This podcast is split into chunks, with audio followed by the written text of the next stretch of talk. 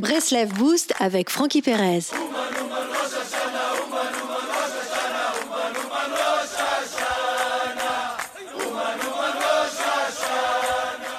Un vieil homme avait l'habitude de venir à la synagogue. Chaque jour, il fixait l'arche sans prier, et il agissait ainsi pendant des années. Fixer l'arche, ne rien dire et repartir. Jusqu'au jour où un homme lui dit Pourquoi venir tous les matins sans prier? Voilà des téphilines, mettez-les, c'est une mitzvah. Le vieil homme s'exécuta. Les jours suivants, aucune trace du vieil homme, il n'est plus jamais revenu. De nos jours, on assiste à un paradoxe. Au nom du respect des bonnes actions, des mitzvot, on n'hésite plus à braquer son prochain. Qu'avait demandé ce pauvre homme? Rien.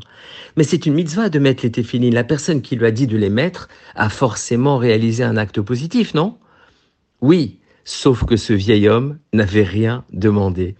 En agissant ainsi, non seulement la personne s'est braquée, mais de plus on a aussi braqué sa banque spirituelle. On ne peut pas donner à quelqu'un qui n'est pas venu prendre. On pourra alors euh, répondre, mais c'est une obligation de mettre les téphilines. Oui, vis-à-vis d'Hachem, de Dieu, pas vis-à-vis des autres. D'ailleurs, en quoi l'avodat Hachem, le service divin des autres, me regarde.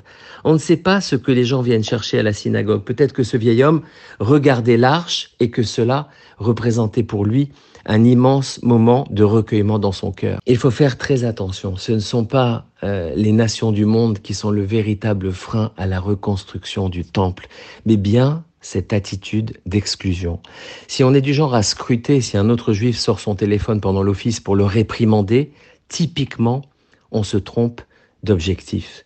Des juifs viennent à la synagogue le Shabbat en voiture et on les réprimande au nom de la vérité, au nom de la Torah. Ce sont des juifs et ils sont prêts à tendre une main pour qu'on les tire de là. Les amis, on a assisté ces dernières semaines à une unité exceptionnelle après des moments de terreur, des moments qui ne portent pas de nom. Cette unité, elle nous permet de voir un jeune homme non religieux mettre les téphilines ou porter des tzitzit à l'armée pour la première fois. Elle nous permet de voir un religieux avec ses péotes s'enrôler dans les rangs de Tzal pour défendre son pays. On assiste à des situations de solidarité exceptionnelle, d'unité exceptionnelle. Alors à nous de puiser, de graver en nous cette unité, comme la même manière qu'on branche un téléphone portable pour avoir une batterie pleine.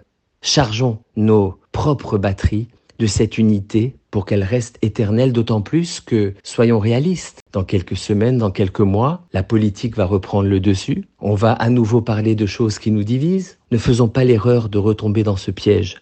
Quelles que soient nos opinions, quel que soit notre degré de pratique religieuse, quelle que soit notre orientation politique, restons unis, restons unis. Shabbat Shalom.